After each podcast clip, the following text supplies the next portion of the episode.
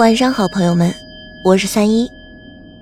今天闲坐着没事儿，又想起了年初的一桩稀奇灵异之事。到现在想起来，仍然不乏恐惧与唏嘘。说的是我妈妈的一门拐着弯的旁亲表弟，名叫建国。建国为人榆木老实巴交，奔四十了，勉强娶上个媳妇儿。两人有个小儿子小斌，上初中二年级，算起来也就是十四五岁的样子。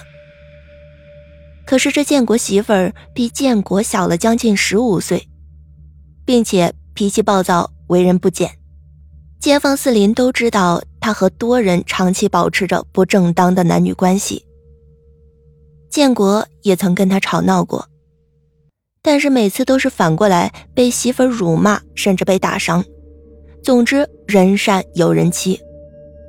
常言道：“因果轮回，报应不爽。”即便不报应在自己头上，也会祸及子孙。去年的腊月二十八，建国放寒假在家的儿子小斌跟两个同学相约骑车出去看电影。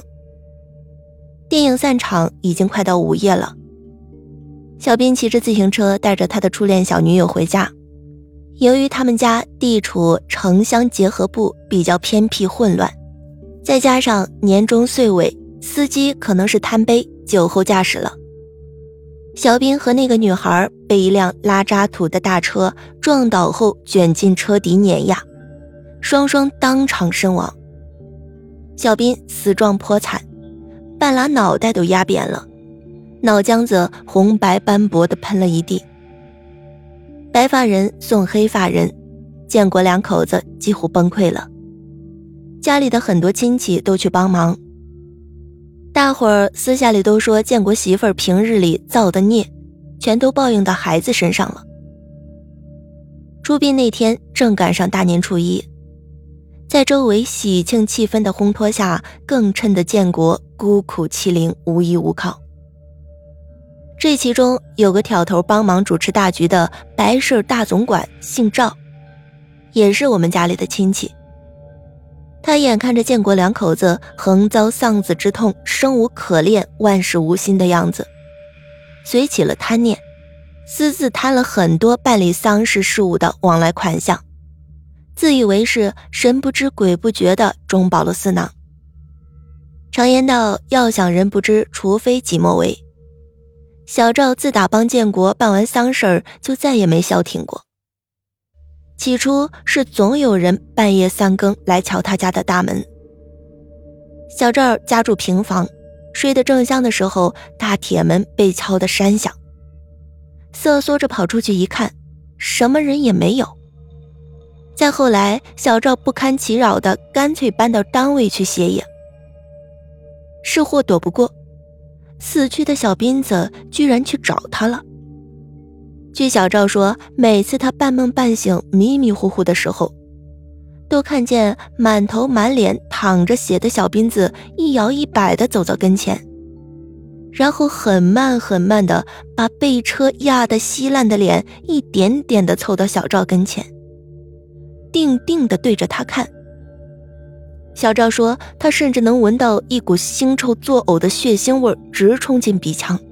如此几次下来，把小赵也给弄魔怔了。他主动坦白了之前贪污殡葬款的事儿，登门去给建国赔了个不是，还送了一笔钱给他们。后来慢慢的，小斌子也不再去找他了。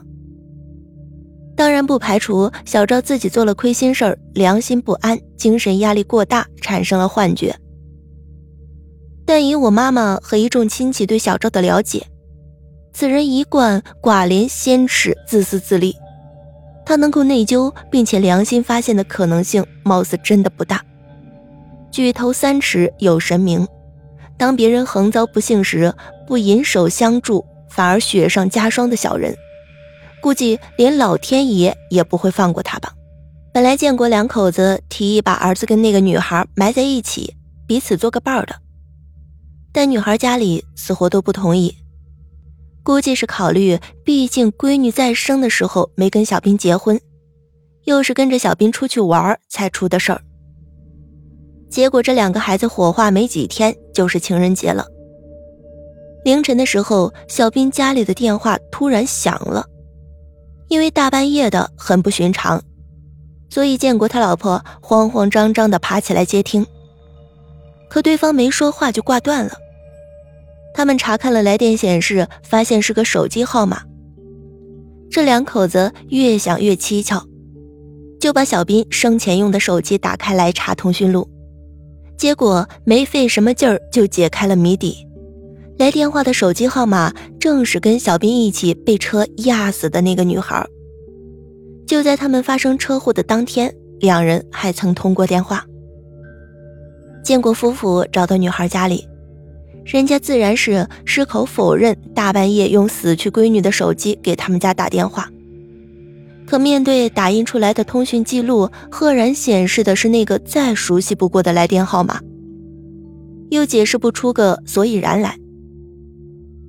后来听家里的亲戚说，最后小兵和女孩到底也没能合葬一处，两个豆蔻年华的美好生命才开始问世间情为何物，就这样带着无尽遗憾与不舍陨灭了。我相信他们的感情，即便是历经生死劫，也仍旧的纯洁真挚，不改初衷，并因为对彼此深深的眷恋牵挂而穿越轮回变迁，最终再次相遇。到那个时候，他们也许会深深的望进对方的眼眸，说一句：“原来你也在这里吧。”